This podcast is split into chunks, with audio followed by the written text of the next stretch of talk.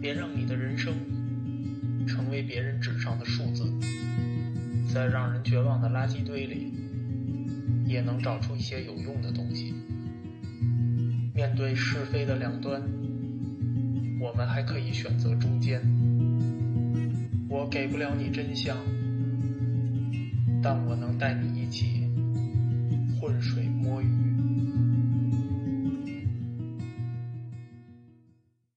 亲爱的听众朋友们，大家好，欢迎你收听本期《浑水摸鱼》。那天呀，我出去打擂台，有人问我呀：“你嘛时候把这个法国大革命给做完？”问的我这个一惊啊！我心想，不是已经做完了吗？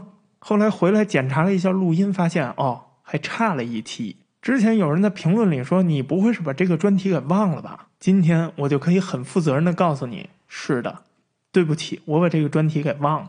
那么看在我想起来的份儿上。希望你不管在哪个平台收听我们这期节目啊，多留言多点赞。如果你喜欢浑水摸鱼这个节目，那么也欢迎你去下载浑水摸鱼的 App，或者呢去订阅 Podcast。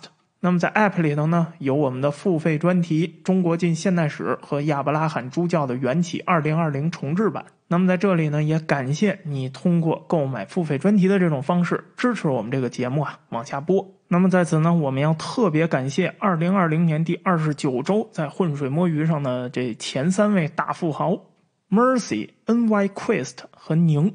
当然了，我们也不是光感谢这三位大富豪，我们感谢所有付费的朋友们。当然啊，不管你付费还是不付费，只要你收听，只要你评论，只要你点赞，这已经是对我们最大的鼓励了。我呢，就在这里感谢你，我做鬼也不会放过你。好了，我们呢，废话不多说了，我们本期这个内容啊，可能比较紧凑，所以呢，我们就直接开始。上一期我们留了一个尾巴，这个尾巴呢，我们说到拿破仑·波拿巴的崛起。其实拿破仑的整个政治生涯呀，或者说他的军旅生涯呀。非常的命运多舛，他呢因为雅各宾派的上台而开始辉煌，后来呢，一七九四年七月，因为雅各宾派的倒台，又步入了低谷。结果呢，在都政府的时代啊，又开始镇压保王党极端势力了。那么拿破仑呢，也再次受到了重用。那么这一次，他可就算是彻底的豪横起来了。为了干掉那些邪恶的境外势力啊，他直接被任命为意大利方面军的总司令。而你要知道啊，他上升速度之快，其实搁今天啊是不可思议的。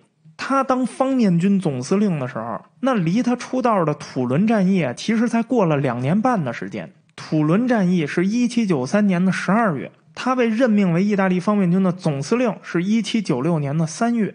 他二十四岁就已经是准将了，他二十六岁就已经是方面军总司令了。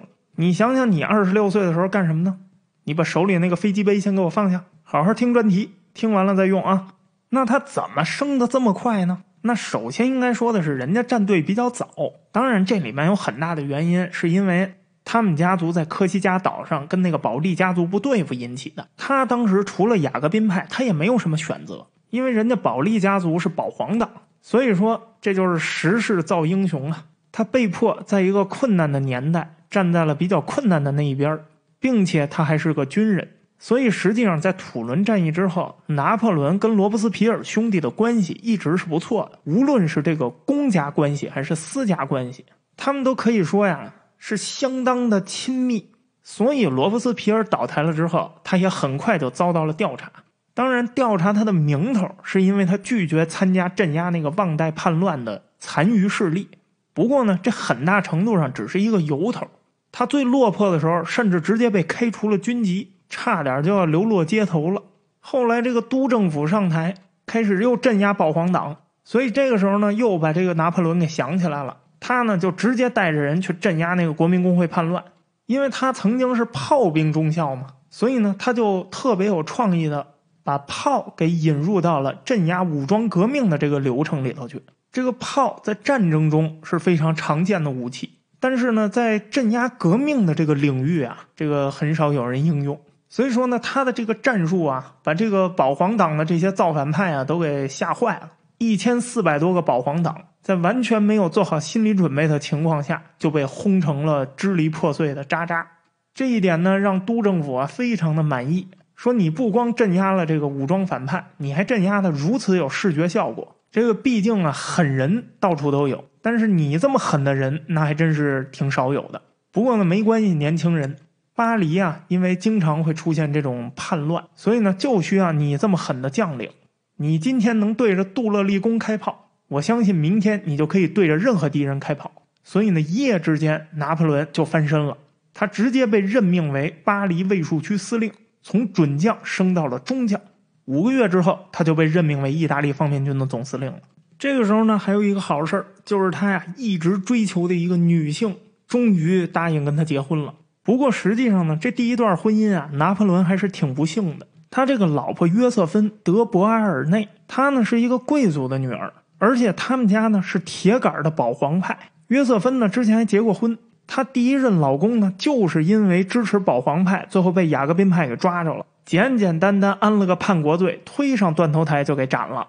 然后呢，这个约瑟芬也被抓起来，一直都在坐牢，一直到热月政权的时候，他才被放出来。那么，因为热月政权搞的这个短暂的文艺复兴，他又终于回到了那个巴黎的上流社会，然后恢复了他平时的那个社交关系。主要是呢，这个女的长得特别的漂亮，搁今天的这个审美眼光上看啊，她这个女的是蛇精脸，尖下巴颏。关键呢，这个女的呀，她非常的聪明，很会社交，也很会利用男人的这个社会地位啊，抬高自己。所以实际上呢，约瑟芬在当时这个巴黎上流社会那个社交场上啊，那是一个炙手可热的小当，哎，不是小明星。拿破仑被提升为中将之后啊，他也开始追这个约瑟芬，两个人在一次社交场合认识了。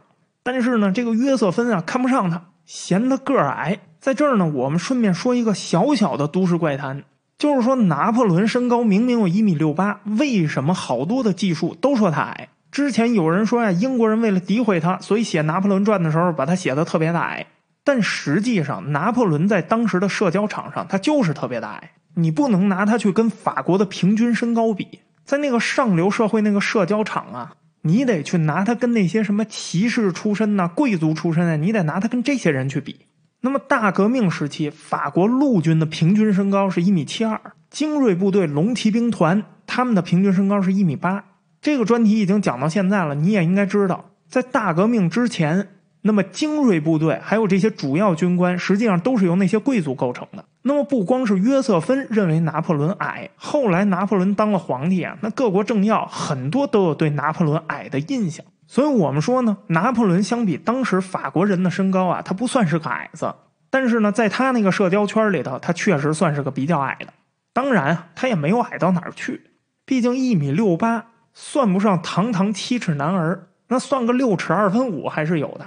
关键是约瑟芬啊，还有一点看不上他，年纪太小，嫌他幼稚，家庭出身又不是特别的好。那科西嘉岛出身，严格来说，连个法国人都算不上。属于当时老少边穷地区，但是呢，约瑟芬这个人啊，她的优点是什么呀？她是一个非常理性的女性。她呢知道拿破仑啊上升速度非常的快，而且这个上升势头啊似乎是止不住。那么自己跟着他呢肯定是有好处的，所以呢，她很快还是答应了拿破仑的求婚。拿破仑在这个时间也给他写了很多的情书，哎呀，情感也非常的真挚。那张嘴闭嘴都是宝宝，你要是不爱我，我也不爱我自己了，哼。所以呢，看着这个上升的势头，约瑟芬还是答应了波拿巴嫁给他。果然，就在他跟他结婚的三十六个小时之后，那个任命令就下来了。但是他又不喜欢这个拿破仑。这拿破仑啊，出征了之后，不停的给他写信，哎，写的很肉麻，说宝宝，人家老婆都答应来看他们，宝宝你也会来的，是不是啊？我想一定是的，宝宝你就记住，在我心里啊，在我的臂弯里。在我的唇边，在我的歌声里，我呀，我想亲吻你的心，然后顺着你的心呢，慢慢的亲下去，然后，这估计你们也不爱听，我就跳过去了。写这封信的时候非常的激动，以至于用力过猛，把那个纸都给扎破了。但是这个时候啊，约瑟芬其实很忙，他才没有时间去看拿破仑呢。因为拿破仑刚一走，约瑟芬就跟一个年轻英俊的骑兵中尉伊利波特夏尔。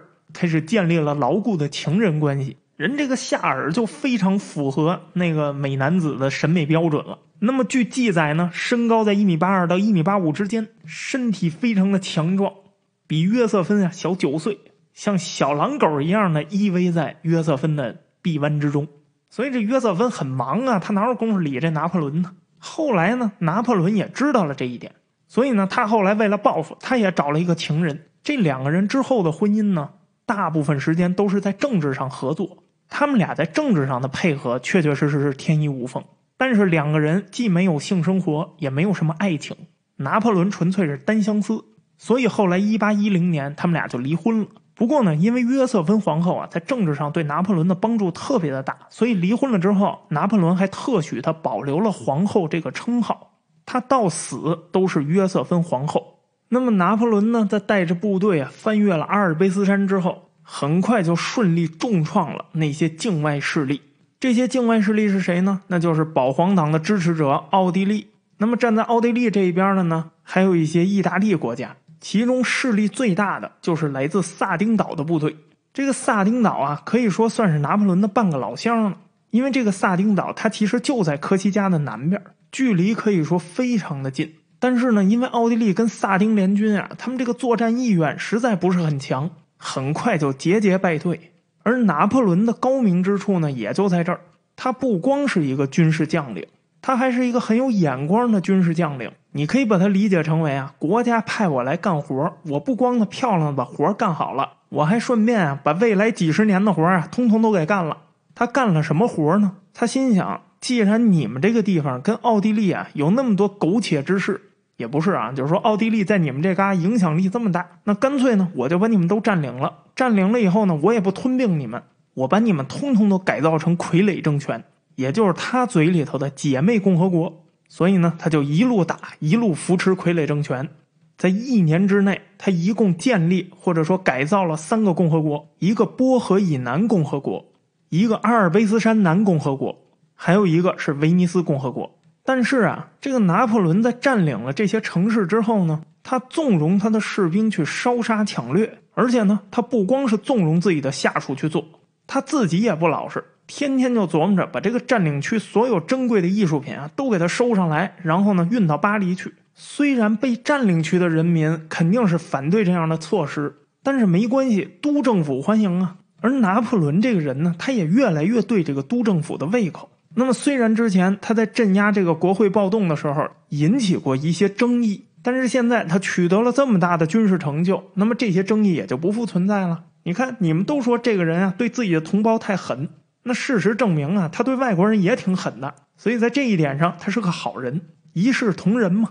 那么有了一支强有力的军队，都政府开始意识到一个事实，那就是呀，枪杆子里面啊，确实他出政权。这些人很快就意识到呢，从旧制度时代开始，一直都困扰着法国政府的一些问题。那么在强大的军队支撑下，似乎就很好解决。当然啊，他们这时候看到的只是暂时很好解决。不过，对于当时的都政府来说呀，真的顾不了那个了。你比如说这个财政问题，那么热月政权刚一上台，也就是在一七九四年的十二月，就宣布废除了全面限价法令。那么，全面限价法令本身当时就是一个针对通货膨胀的法令。现在你把它废除了之后，立刻就导致了大规模的通货膨胀。等到了一七九五年的时候。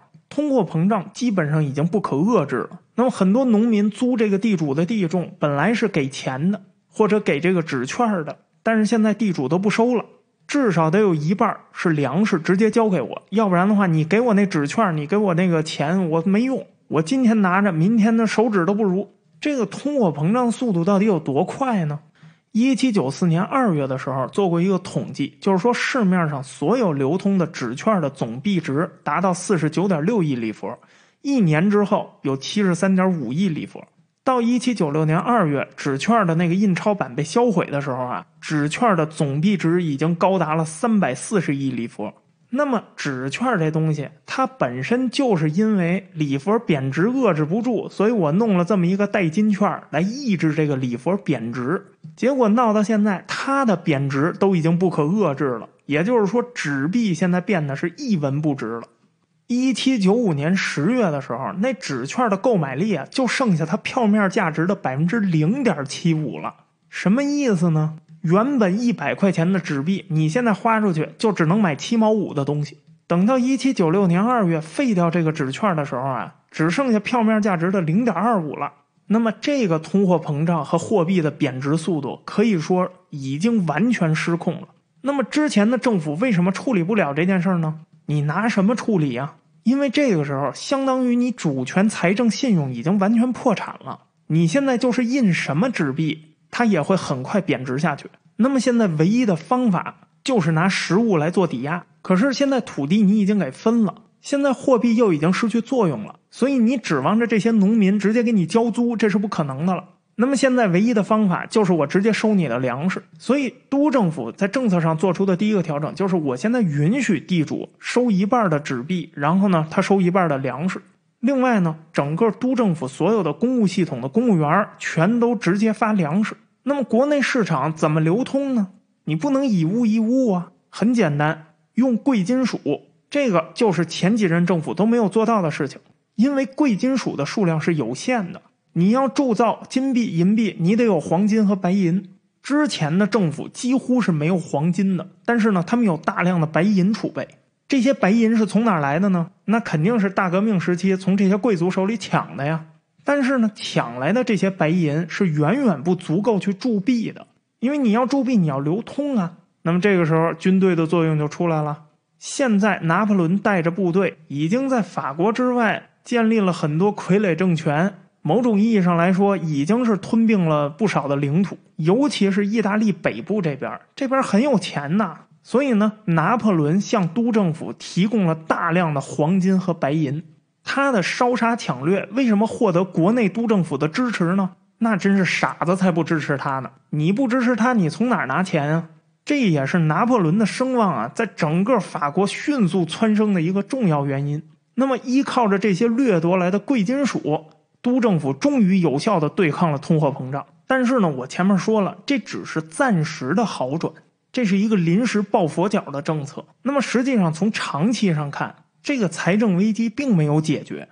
因为整个财政系统常年崩溃，那么之前持续上涨的这些原材料价格，还有一些社会民生物资的价格，已经让大量的城市商业和手工业全都倒闭了。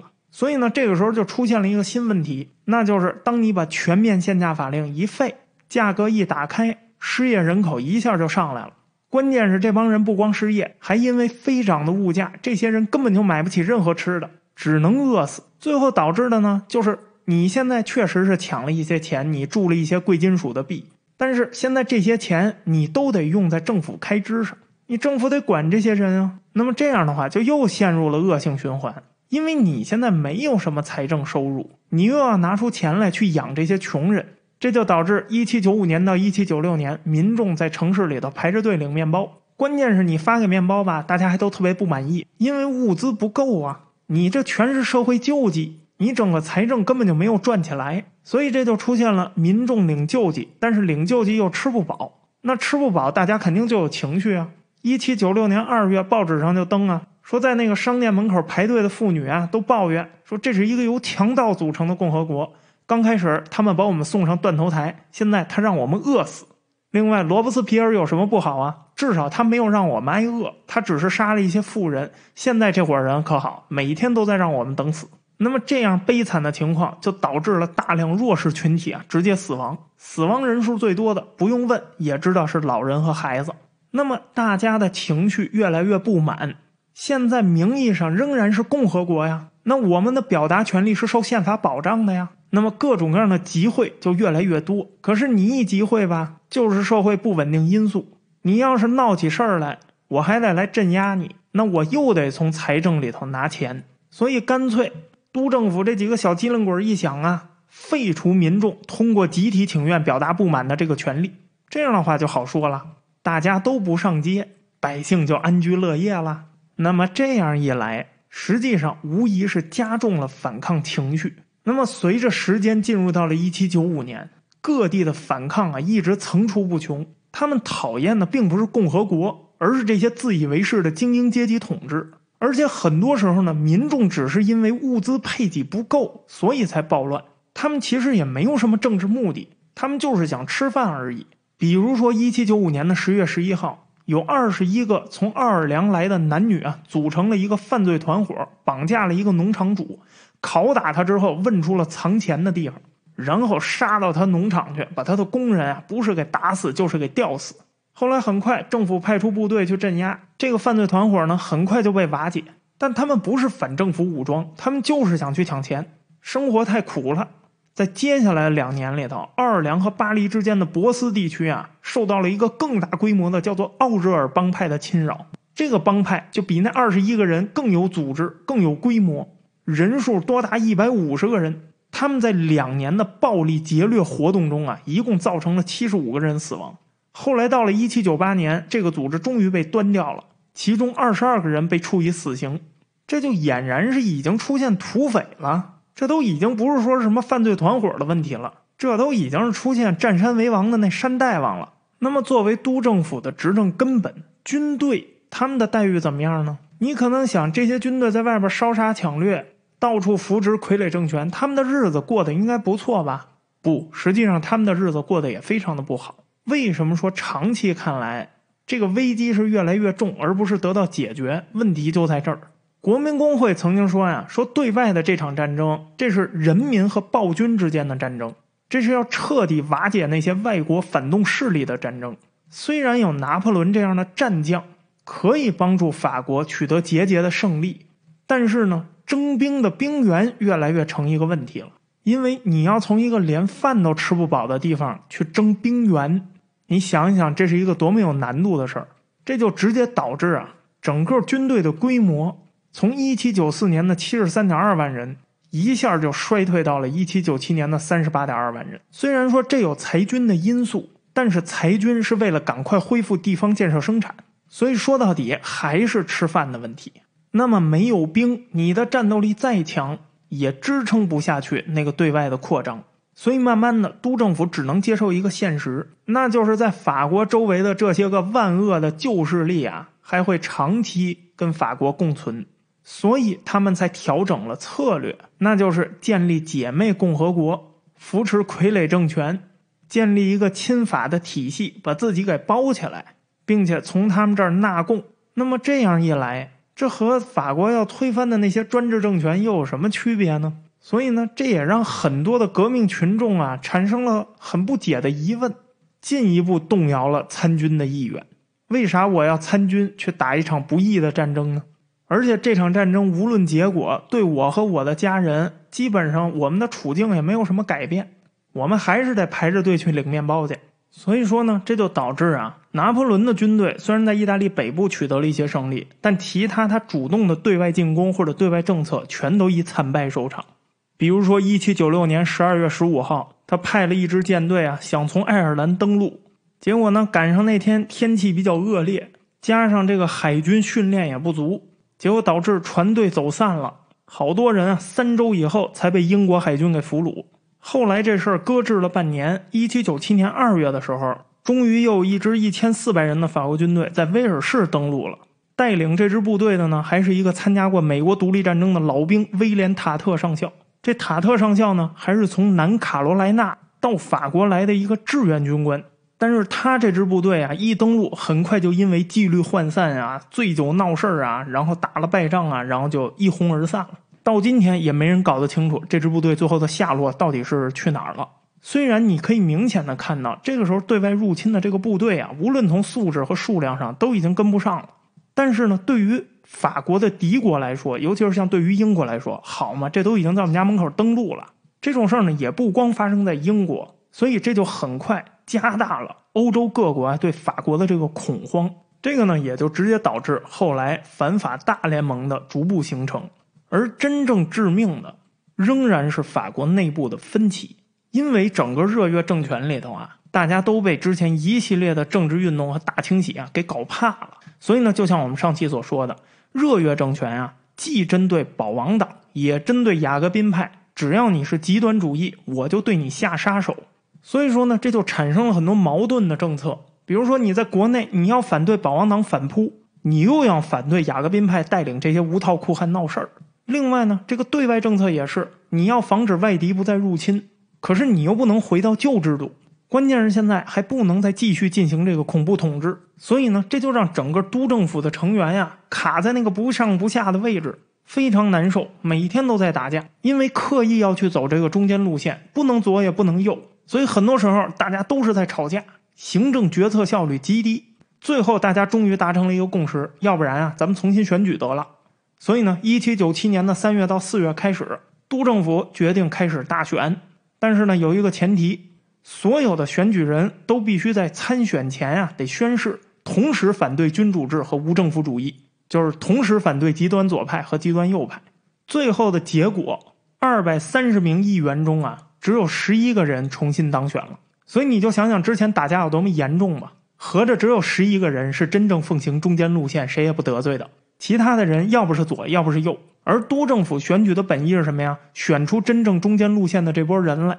但你想一想，这可能吗？在经历了轰轰烈烈的大革命。经历了吉伦特派当政，经历了雅各宾派当政，死了那么多的人，兜了这么大的圈子，现在人都在挨饿。你说任何革命派或者进步派，他能拿到选票吗？所以这次选举的结果很出乎大家的意料之外。改选的二百三十名代表，这其中有一百八十人，他们是来自各个不同势力的保王党。这等于什么呀？兜了这么大一个圈子，最后。旧制度的那些势力代表，他们又回到了政治舞台上，而他们刚刚一上台，立刻就宣布所有针对魏宣氏教士的禁令全都解除，所有的流亡贵族现在都可以回国了。那么这次选举肯定让革命派非常的不满意，所以在沉寂了几个月之后，一七九七年的九月，革命派再次发动了果月政变。这个果月政变啊，实际上它就是革命派想要对督政府倒向保皇派那边的一种纠偏，而这种纠偏呢，也确实起到了一定效果。那就是刚刚宣布说这些未宣誓教士啊，他们现在合法了，结果这帮革命派一上台呢，他们马上又变得不合法了。但是也就是因为这种不靠谱的朝令夕改，导致大多数人呢，已经对这个政府啊失去了耐心。因为这个时候很多人都在想啊。我们这轰轰烈烈的法国大革命到现在快闹了十年了，这十年中除了死人，我们到底解决了什么问题啊？最后唯一说解决了那么一点点问题的，也就是这个中间派的威权政府了。但是呢，现在这个政府它谈不上是一个自由政府，因为在这个政府下，你不能左，你也不能右。那么既然这样，请问这跟旧制度到底有什么区别呀？旧制度下当政的是这波人。人民把他给推翻了，转了一大圈现在人民又把他们都给选回来了。那么改变的意义何在呢？于是，在这个时候，拿破仑这种强人一步一步的向上升，这似乎就成了一个顺理成章的事儿。一七九七年的十月十八号，拿破仑终于逼迫奥地利签署了坎波福尔米奥合约。这份合约承认了一些既定事实：法国正式吞并比利时的大部分领土。地中海上的几个岛屿和威尼斯的一部分。那么，奥地利承认一系列法国建立的姊妹共和国。除了法奥和法意的问题，法国和神圣罗马帝国的这个边界也推进到了莱茵河、内特河和卢尔河。那么，签完了这份条约，拿破仑还不满意，他回到巴黎去参加了一次大辩论。当时，整个都政府都主张啊，那既然奥地利服软了，咱们就这样承认既定事实就完了。毕竟，要是再打下去啊，咱们的部队也跟不上。但是拿破仑不同意，他坚持要求啊，打到这个奥地利啊全面投降为止。这个时候，他已经不再是一个军事将领了，他还是一名政治家了。为什么他如此坚持呢？因为他在这个意大利北部啊扶植傀儡政权的时候，他发现啊，意大利北部都想要摆脱这个奥地利的统治，而意大利其他的这些地区呢，过去都由这些贵族和领主支配着。现在他们也受到法国大革命的影响，他们也想革命啊，迫不及待了，裤子都脱好了。所以呢，一切都顺理成章，一直到奥地利必须要放弃所有在这些地区的影响力为止。果然，后来就如他所想。一七九八年的二月，路易亚历山大贝尔杰终于带着法军进入了罗马，宣布成立罗马共和国。意大利直接就沦为了法国的附庸。那么，为了回报跟着自己这些个小兄弟儿，拿破仑在北意大利废除了所有的封建法律，一律实行跟法国非常类似的共和体制。要说法国大革命这十年啊，有一件事是没白搞的，那就是点燃整个法兰西的民族主义情绪。拿破仑在当时可以说是一个让社会各阶层都非常满意的人。对于督政府这个阶层来说，他能搞钱；对于普通老百姓来说，他可以帮助法国大幅的扩张领土。当然啊，老百姓并不知道，拿破仑实际上仅有少数的策略是有效的，他的多数扩张策略其实是失败的。但是这并不影响他成为老百姓心中的英雄。那么，对于跟着他的这些傀儡政权来说，拿破仑给他们地位，给他们尊严。虽然呢，他们当了各种监啊，义监呐，威尼斯监呐，但是没有关系，良心啊不能当饭吃。鱼子酱可以啊。除了被占领区的人民对这个拿破仑非常有意见以外，其他的人对拿破仑都非常的满意。不过被占领区的老百姓对我有意见，那也没关系，我把你们通通都杀干净，就没有人有意见。其实几乎啊，所有被法国直接统治的姊妹共和国也好，或者直接占领的领土也好，都会出现大规模的不满、抵抗和反抗。按理说，你这是一个共和国体制，那按理说，在瑞士这种有着深厚人民主权传统的地区，应该受欢迎啊。可是不尽然呐！法军一七九八年一月占领瑞士，四月十二号给瑞士颁布了一个新宪法，废除封建主义，统一国家机构，建立这个代议制民主。可结果呢，却遭到了瑞士人民的普遍仇视和抵制。那么大家都知道，瑞士其实分成三个部分：德语区、意大利语区和法语区。这法语区啊，一直跟法国都有深厚渊源的。就是在这个区域，也就是一开始有人支持法国。但是呢，法国这个宗教政策呀，在当时这个欧洲啊，实在是太反人类了。所以，当这个革命性教会法一推出，所有的教士都得跟法国一样，你得宣誓效忠共和国，未宣誓的都给我滚蛋。那么，在瑞士这种宗教信仰扎根比较深的国家，哪怕是在法语区，也立刻就引发了暴力反抗。那在德语区就更别说了。而对于现在的督政府来说呢，又出现了一个更让人头疼的问题。按理说，拿破仑已经取得了这么大的军事成就了，现在奥地利也签了条约了。可是呢，拿破仑似乎啊停不下来，他不断的要求法国国内赶紧给我征兵，我还要对外扩张。而且督政府也发现呢，并没有一个有效的对拿破仑的约束机制。那么整个国家的战略呢，几乎就是让这一个人啊牵着走。因为部队都听命于他，很多时候我管你督政府同不同意，反正我带兵我就先把他干了。那么因为没有士兵啊，所以呢，一七九八年的九月五号，督政府就通过了《如尔当法》这个法令啊，就是一个兵役法，规定所有二十到二十五岁的合格青年男性都必须通过抽签的方式啊入伍，要不然你们各位这主观能动性实在太差了。那我们来抽签帮你们下一下决心吧。而且一旦抽中啊，先生，恭喜您，最高服役五年。本来老百姓生活就够困苦了，大家都在抵制这个兵役。您现在好，直接帮我们抽签了。那么这种强制的征兵方法呢，它就让本来已经所剩不多的健康青年男性啊，脱离了家庭劳动，脱离了社会劳动，跑到外国的领土上去打一场无意义的扩张战争。而且多数时候，这个扩张战略并不是正确的。最可气的是，这个法令啊，对富人是无效的。因为如果富人抽到了这个抽签要服兵役啊，他完全可以花一点钱找一个人冒名顶替，这样的话就违反了平等原则。那为什么如尔当法要这么规定呢？很简单，没有钱呐。那现在谁能掏钱，谁就是爷呀。那你想想，这种制度本身就和你所主张的平权的原则是不相符的。你不是说人人权利平等吗？咱现在不是共和国了吗？结果，那凭什么我作为穷人，我就得替富人去送死啊？那么，在一些本来控制力就比较弱的地方，比如说布列塔尼地区，这地方历来就有反骨，本来我们就对中央政府不太满意。现在你竟然舔着脸跑过来让我去替你打仗，我凭什么呀？所以呢，在全国各地就出现了拒服兵役的普遍情况，尤其是到了一些地方公社里头，那么公社呢，甚至出面去保护本地的男青年。警察来抓壮丁了，有人通风报信儿。为什么呀？公社得保证我地方生产啊，要不然你把青壮年都抓走了，我们这地儿吃什么喝什么呀？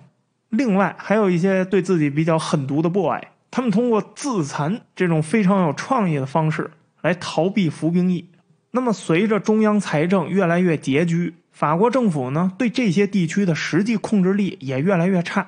到最后啊，其实法国的西部地区、中央高原地区、比利牛斯山区这些地方都已经实质脱离这个政府控制了。当然呢，征兵也不是说完全没有效果，还是有很多人想在部队里头发迹。因为毕竟这是最好的时代，这是最坏的时代。前面哪里来的富二代，我拿脚往里踹。这么好的上升机会，又是跟着战斗英雄拿破仑将军，这简直是机遇掉地上白捡呐！而拿破仑呢，这个时候也完全在失控的状态下。现在整个法国的军事战略已经全由他自己说了算了。那么，按照坎波福尔米奥合约的规定，法国得到了阿尔巴尼亚和希腊西部原来属于威尼斯的七座岛屿。拿到了这七座岛之后，拿破仑啊一下膨胀了。他觉得呀，这七座岛地理位置太好了。如果我们不利用这七个岛这么优良的战略位置，直接就解放了埃及啊，那简直是白拿这七座岛了。于是呢，他就通知都政府，他说呀，现在这个土耳其帝国呀日渐衰落了。那么拿到了这些岛屿呢，可以让我们尽可能的帮助这个衰落的帝国，或者呢，让我们从他那儿啊分到一点利益。那么他做的这个战略规划呢，就让都政府啊感到备受压力。合着现在说打谁都是你决定了。但是呢，这个时候都政府里有另一派声音说呀，他要想去打呀，赶紧让他去打。为什么呀？你想想，你要不让他去打，他带着部队回来了，那还有咱老铁好果子吃。他回来肯定夺权啊，所以赶紧同意让他去打。那么就是在这样的条件下，都政府实在没有办法，所以呢就批准了拿破仑，说行吧，你想干什么就干什么去吧。拿破仑一听都政府同意了，哎呀，长脸了，说我呀这次呀，我不光要解放埃及，我还要打通法国向印度的通道，哎，我把这个印度次大陆都拿下来给你们玩玩。但事实上呢，这种担心是双向的，因为拿破仑这个时候也非常的担心啊，如果都政府你把我叫回去，然后你趁我不注意，你解除我的武装，你再把我给捂在那儿。他也担心都政府暗算他，所以呢，你看这个带兵出征啊，一拍即合，两边人都高高兴兴的，一边高兴出征，一边高兴欢送。而实际上，就拿破仑这支远征军啊，也跟玩儿差不多。虽然他确实是去打仗去了，但是呢，实际上他的兴趣啊，在于考古。他非常喜欢这个埃及文明。他出征前啊，他还给这个高级军事将领们开了一个会。他说：“我告诉你们啊，就把你们那个没文化的样儿都给我收一收。”我们要像尊重法国犹太人一样尊重那些穆斯林，尊重他们的宗教，尊重他们的文化。甚至他到了亚历山大港的时候，他对当地居民有过一次精彩的演说。他说：“埃及的人民啊，不要怕，有人告诉你们我是来毁灭你们的宗教的，这是一个谎言。我是来恢复你们的权利的，告诉你们所有的人民，神的面前人人平等，人和人之间唯一的差别就在智慧、天分和美德上的差别。”所以，从今天开始，每一个埃及人都有机会担任重要的职位。那些最具智慧、受教育程度最高、最富有美德的人将行治理之责，人民啊将会得到幸福的。埃及人一听完了啊，这原来不像说的那么坏啊，原来他是来解放我。可是呢，大家还没有感叹完，他就马上补充道：“但是呢，我丑话也得说在前面，任何敢武装反抗我军的村庄啊，都将会被夷为平地。你们自己看着办吧，老铁们。”当时的埃及呢，是奥斯曼土耳其帝国一个行省。这个时候的奥斯曼土耳其呢，也不太行了。所以当时埃及整个政治局势呢，也非常动荡。法国大革命这些个启蒙思想啊，在这个地区呢，也造成了一些影响。但是因为离着太远了，文化差异又非常的大，它并不是一个大众的普遍认知。所以呢，在实际的执行过程中啊，就产生了很多的误解。你比如说，拿破仑要求当地官员说：“你们为了表示顺从啊，你得带上我们法国这三色绶带啊。”结果这个当地官员是带了，那当地老百姓就不干了，说：“你这三色绶带拜的是啥神呢？”那官员解释：“老乡，我们是大日本，哎，不是，我们这三条呢是自由、平等、博爱。”这当地老乡一摇头说：“不认识。”说：“自由、平等、博爱那是啥神呢？”说：“你这说好了不干涉我们宗教自由，结果你现在让我们信这个平等、自由、博爱神，这信不了啊，信不了。”而实际上呢，远征军的这个脾气也没有那么好。这拿破仑也没有真心说真的要尊重他们的这个宗教信仰。他虽然这个兵力呢并不处于绝对优势，但是他随军带了两千门大炮。那么埃及人在面对他这样的装备的时候啊，基本上就是白给。他对这个宗教啊确实有兴趣，但是他对这个宗教呢只有研究的兴趣。众所周知，他这支远征军里头带了一百七十五名各种各样的专家。他还发布过一条特别著名的命令，说让驴子和学者走在队伍中间。这远征埃及啊，他是一边玩一边打仗。他的这个远征队呢，就像一个科考团一样，先发现了罗塞塔石碑。罗塞塔石碑呢，在语言学上有着非常高的地位。罗塞塔呢，是一个港湾城市的名字。所谓的石碑呢，就是一块花岗岩大石头。这上面呢刻着古埃及法老托勒密五世的一份诏书。但是为什么说它在语言学上有特别重要的地位呢？这份诏书用了三种不同的语言版本去刻，那么这样考古学家就可以用对照的方法去研究古埃及的这几个语言。那么这种对照法也被称为叫罗塞塔学习法，有很多的语言学习软件就是用这种方法去教你学一门语言。实际上最有名的软件本身就叫罗塞塔石碑。另外呢，他们这个科考队啊还进了金字塔里头。还研究了楔形文字，还发掘了一些墓穴。你就说这仗打的跟闹着玩似的。这个打亚历山大港的时候是最艰苦的一战了，两万五千法军对十万 A 军，结果这一仗打下来，法军就损失了三百个人。然后呢，亚历山大港就解放了，这才有了拿破仑发表的那个演说。东埃及呢，虽然奥斯曼土耳其是无能为力了，也管不了你了，但是有一个国家是有办法能治他的，这个国家就是英国。英国一听说法国派了远征军去埃及，差点没气死。更何况这个拿破仑走之前啊，竟然说要打通去印度的路。你是把大英帝国真的不放在眼里啊？那么众所周知呢，英国的这个海军呢比较厉害，所以英军呢就决定用海军去收拾一下这个拿破仑。另外呢，一定要帮助埃及人民啊夺回自己的地盘，赶走这些法国侵略者。于是就在一七九八年的八月。拿破仑到达埃及两个月之后，英国海军上将纳尔逊带着英国皇家舰队在亚历山大港外拦截到了法军，两军开始了一场海战。这场海战毫无悬念，拿破仑四百艘军舰打的就剩下两艘了。而事情就是这样，你节节胜利的时候啊，没有人敢说什么；一旦你失败了，所有人都会找你的茬儿。首先是当地扶持的这些个傀儡政权，就是什么各种皇协军呐、伪军呐。都开始怀疑啊，说你行不行啊？我跟着你，我再把命给搭这儿，我到时候再让人家当挨奸给枪毙了。所以呢，他收编的很多当地部队啊，这个时候就开始倒戈了。那么一旦这个控制不稳了，英国就更有机可乘了。十月的时候，英国人在开罗策动了一起武装反叛，这次反叛直接导致埃及的绝大部分都从法国的占领中脱离了。他们后来呢，短暂的回到了奥斯曼帝国，然后就开始了漫长的埃及独立之路。而这个时候呢，拿破仑听到了一些国内的消息啊，非常不利于自己。督政府很多人对他很失望啊，说你看这个人牛吹的当当响啊，一会儿要灭掉神罗，一会儿要灭掉英国啊，一会儿又说要把奥地利给干服，然后这又远征去解放埃及，还要打通跟这个印度的通道。哎，请问他哪件干成了呀？他说了半天，他不就靠他那点炮，在意大利取得了一点成就？关键是那成就也不能都归他呀，人意大利那几个地方早就有独立倾向了，他也就是去帮了个忙而已。你看这样的传言啊，就让拿破仑非常的紧张。我去，这帮人把我看穿了！我靠，我这个包装纸这么厚，他们竟然给我捅破了！所以呢，他就很着急。于是呢，这个时候他决定先下手为强。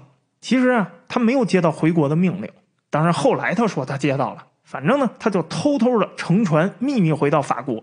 十月八号的时候，他在法国南部靠岸，而这个时候呢，督政府里头的保皇派再次又抬头了。之前革命派不是又闹政变吗？不是说要走中间路线吗？好，现在你们闹，你们连拿破仑都约束不了，所以要制裁拿破仑的声音就是从这些保皇派里头发出来的。那么拿破仑一回到法国，星夜兼程，立刻赶往巴黎。而拿破仑呢，一路走一路也没有闲着，他在不断的向外放风。用现在的话说呀，宣传战，他就像一个自带 BGM 的男子一样，走到哪儿啊，后边总有歌声。是谁帮我们得解放？是谁帮咱们翻了身？是谁镇压了国会叛乱？是谁打败了奥地利？又是谁帮我们建立了那么多的姊妹共和国？是他是他是我们伟大的拿破仑将军。嘿，你说这也巧了。就这么关键的时候，西部正好爆发了朱安党人叛乱，而且这一次声势还非常的大，竟然集结了一万多名武装叛军，勒芒和雷恩市直接被攻陷了。各地保王党势力一看呢，这是个好机会啊，所以呢也跟着起兵造反。但是啊，这种保王派的组织，他们各自为政，也没有证据说他们真的都是保王党。反正呢，不管是革命党还是保王党，肯定都是极端派系，尤其是南方大镇图卢兹。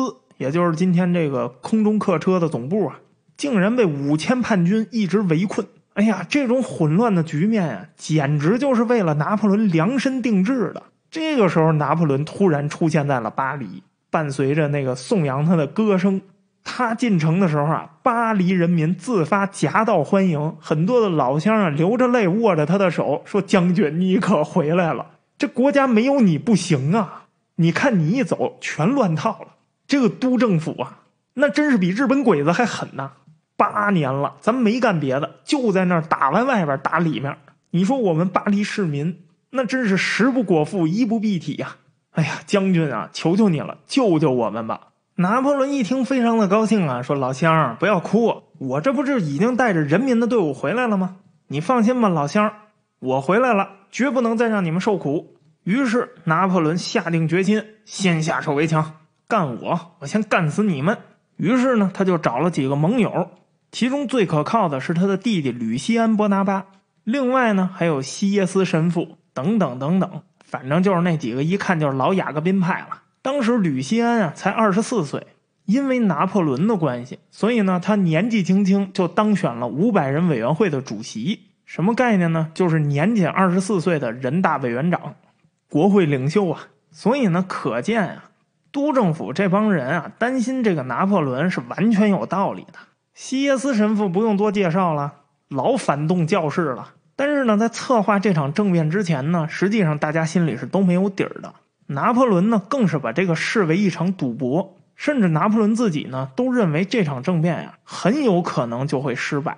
从哪儿可以看出来呢？从这个执行过程中，你就能看出来。当时都政府五百人委员会正在那儿开会呢，拿破仑突然就带兵进入了会场，直接就宣布：“我今天是来解散你们的。”谁想到这些委员呀，立刻就一拥而上，有上手打的，有推搡的，有在那儿骂街的。因为毕竟你这个军队是国家的呀，那你要听命于督政府才行啊！这让拿破仑带进去的那些士兵啊无言以对，拿破仑啊更是当场崩溃。哎，还挺押韵哈。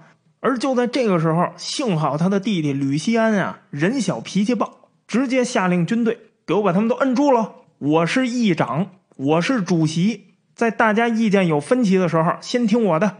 于是军队驱散了五百人委员会。这一天是一七九九年的十一月十号，共和历的戊月十九号，这就是著名的戊月政变。这一天距离法国大革命、国民公会建立正好十年，十年议会的统治就这么草草的结束了。虽然接下来之后啊，各方反对派啊都在不断的谴责声讨这个拿破仑·波拿巴，但是有什么用呢？你能咋的？拿破仑软硬不吃。那既然我都已经政变了，我还能把这个权利还给你们？我让你们搞倒我不行。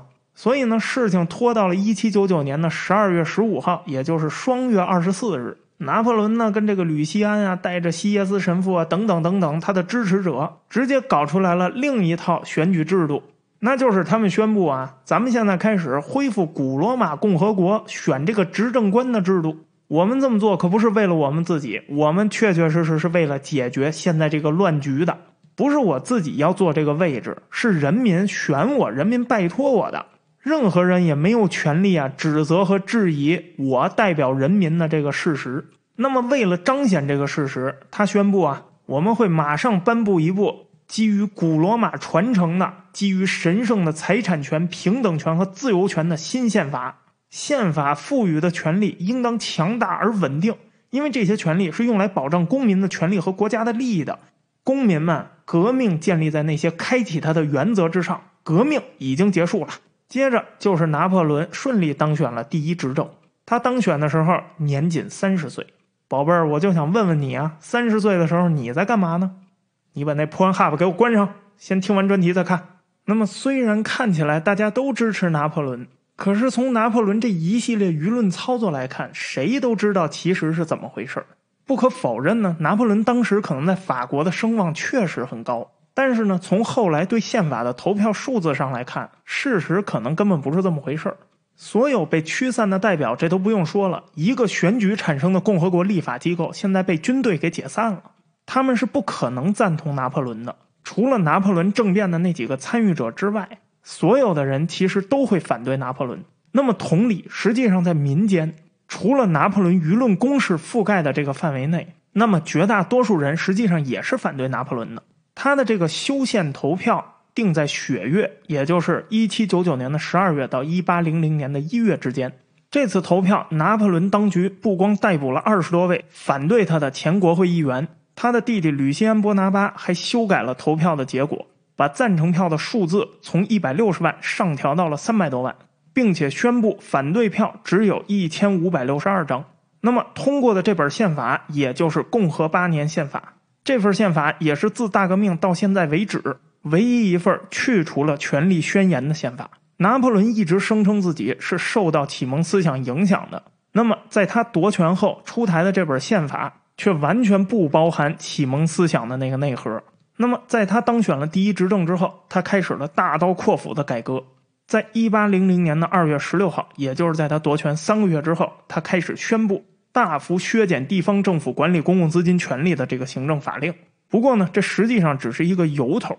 这个法令最核心的内容是，所有人口超过五千的城市，那么它的市长必须由第一执政直接任命，不再经过选举。那么相应的，各省的干部产生也不再由选举产生，而是由省长直接任命。那么各省的省长又是怎么产生的呢？和市长一样，都是由第一执政直接任命。也就是说，从现在开始啊，你们谁也别琢磨选举的事儿了，选那玩意儿干嘛呀？选出来啊，把国家弄得很乱。你们现在啊，就充分相信第一执政的眼光就行了。第一执政是代表人民的，你看有那么多人赞同我这个宪法吗？所以你们相信我就完事儿了。我给你们指派啊最可靠的人，不要搞什么选举，把这个法国弄得很乱。法国人啊是需要管的。那么相应的呢，在司法制度上也进行了同样的调整，也就是从地区到中央的法官也不再经过选举了，而是直接效仿美国，由第一执政官指定就行了。但是啊，请注意，这个法院的体系和美国的区别是什么呢？各级的法院必须要效忠于第一执政，也就是说，它并不是一个三权分立的机制，它是一个什么呢？就是我任命你，你必须效忠我，你不能对我有什么反对意见。所以这一点上和美国是不一样的。那么都政府时期还有一个问题，就是对外扩张的问题。都政府在一七九五年到一七九九年之间，它依靠少部分有财产的这种保守精英的统治啊，本来就越来越不稳定。那么为了缓解这个社会矛盾，然后维持这个社会稳定，所以呢，他们必须要限制人民参与政治，并且它不断的进行领土扩张。那么领土扩张呢，就像我们之前说的，它有两个作用，一个是转移国内的矛盾，一个呢是抢夺海外的贵金属。缓解经济矛盾，所以正是都政府的这样的策略，它为军事独裁啊开辟了道路。都政府长期动荡，不仅仅是因为政治基础薄弱，更深层的原因呢，是它缺乏有力的存在理由，它没有一个明显的国家理性。这个政权首先，它根本就没办法为它的外交政策做出一个令人信服的合理解释来。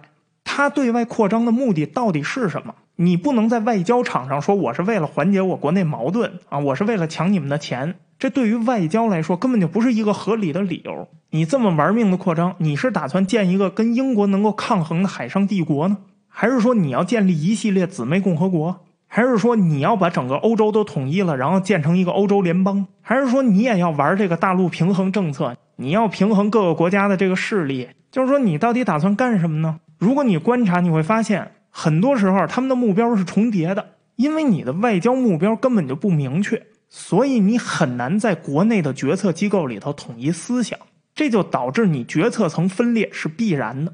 但是呢，多政府的这个统治期间啊，它也不是说一无是处，他的功绩你也不能忽视。首先，都政府统治时期是革命十年不可或缺的一部分。不管怎么说，人民主权和公民权的这个观念确实已经深入人心了。那么他和前几任政府不一样的地方呢，就是他更刻意的去走中间路线，更偏向于实用主义，也就创造出来了一个新的观念，叫做商业共和主义。只是说这个商业，因为它执行策略的问题没有发展起来，没有能够依靠这个商业共和主义啊去解决原来的财政问题。但是呢，这类政府政策呢，它肯定不是说一蹴而就的，它本身就是要通过相当长的时间去调整、去观察。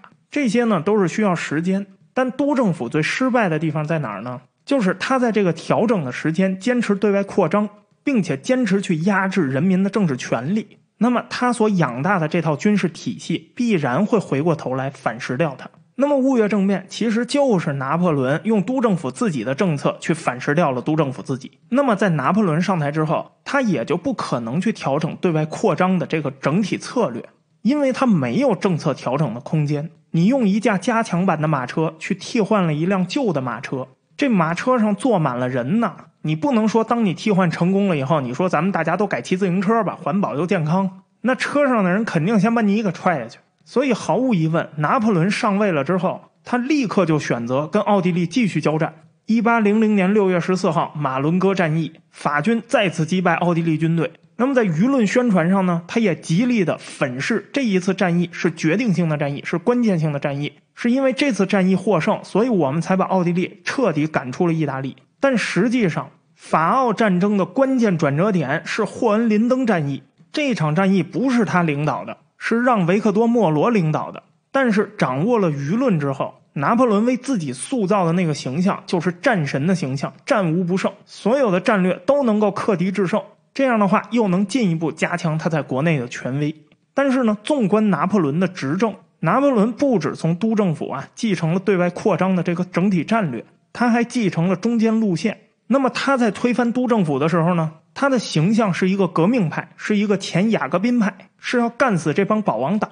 可是当他一上台之后，他发现走极端策略是行不通的，所以呢，他也开始走中间路线，同时向极端左派和极端右派宣战。那么不可否认的是，从拿破仑上台之后，只用了短短的几年时间，那么得益于独裁统治的高效率，他确确实实解决了一系列问题。比如说，他直接宣布废除所有的货币，以后法国就花法郎。那么，法郎跟黄金直接挂钩。这种策略呢，搁到现在有一个新的经济学名词叫休克疗法。换句话说，我不管你过去手里有多少纸券、多少礼佛，但我现在告诉你，全部废除。那么，所有货币跟土地绑定的这些交易机制全部解除，咱们推倒重新来。这样的话，针对于有产阶级无所谓啊。反正我的资产都是实物，你让我重新来，那我就重新来就完了。反正你说不重新来，我也没有什么办法。我现在手里的钱本身就都是废纸，我收的租子也都是实物，重来我也没有什么损失。那么对于无产者来说更合适了，反正我啥也没有。你实不实行新的币制，跟我一点关系都没有。你实行了新的币制，反而倒好了，那我也可以从头开始了。过去在议会的讨论机制下。这种政策一直不能实行，是因为各方的利益导致每一个派系都有自己的反对意见，也都有自己的反对理由。因为大家代表的人不一样。现在你们反不反对，跟我也没关系了。反正枪在我手里，而且在那个年代做这个事情呢，它跟今天全球一体化又不一样。那个时候还不存在什么全球贸易，说破了天了，也就是殖民地经济。那么在这样的经济架构下执行这种休克疗法，总体来说伤害不大。执行难度也不高，还有呢，就是宗教问题。对于过去政府最棘手的问题，就是在法国边境啊，数万流亡的这个贵族和教士，他们作为旧势力的代表，一直都回不了法国。他们不回法国，他们就会联系境外势力，不断的去发生武装暴动。那么，督政府曾经也对这些人的态度有所软化，但是呢，主张对他们软化的人是保王党这波人。那么，从这十年的过程中来看。法国当局一直对这些人采取强硬政策，恨不得就是杀光了你算。但是这些人是杀不光的，所以呢，拿破仑实际上是背离了革命政府，他采取了保皇党派主张的那个中间路线。共和九年的普月二十九日，也就是一八零零年的十月二十号，他颁布法令，所有的流亡贵族，只要你放下武器，就可以回国。回国以后，不再追究你任何法律责任。到了一八零二年的四月二十六号，他又扩大了这个法令。扩大后的法令是，只要你是流亡者，不管你是不是贵族，你是不是教士，你都可以回来。那么，大多数的未宣誓教士就是在这个时候回到了故乡。回到故乡以后，他们都对拿破仑非常的满意，他们开始着手在十年浩劫之后，用纯正的天主教啊，重新恢复法国的信仰。这个对于拿破仑的统治是非常非常有利的，因为对于法国这样的宗教传统的国家来说，什么样的维稳方式，其实你也比不了宗教的力量。但是呢，为了避免旧制度抬头，拿破仑呢也对这些教士啊进行了一些限制。比如说呢，他拒绝恢复十一税，你不能强行用信仰去征税，同时你也不能像过去一样搞宗教垄断，你必须要允许其他宗教在我们这儿传教自由。这样的话呢，既限缩了宗教的权利，又恢复了宗教维持社会稳定的这个职能。但是呢，在过去国会里头的派系分裂是达不成这样的共识的。那么这时候肯定就有人说了：“那要这么看，拿破仑的专权这是天命所归啊！”的确，如果我们回头看整个法国大革命，我们会发现历史很残酷的，在法国带着法国人啊画了一个大圈儿。在整个革命的这十年期间啊，掌了权的人在实现了自己的目标之后，都向世人宣告说革命已经结束了。一七八九年十月。路易十六同意了关键性的革命立法的时候，他就说革命已经结束了。后来，一七九一年九月，他宣誓效忠宪法的时候，他也说革命已经结束了。罗伯斯皮尔一党上台之后，他也说革命已经结束了。一七九四年七月，罗伯斯皮尔一党被推翻的时候，热月党人也说革命结束了。一七九五年十月，督政府改选国民工会的时候，也说革命结束了。但是每一次宣称的胜利都以失败而告终。他们所面临的状况啊，都是差不多的。他既不能面对革命支持者给他们的压力，也不能面对那革命反对者给他们的压力，因为这就是民主的代价。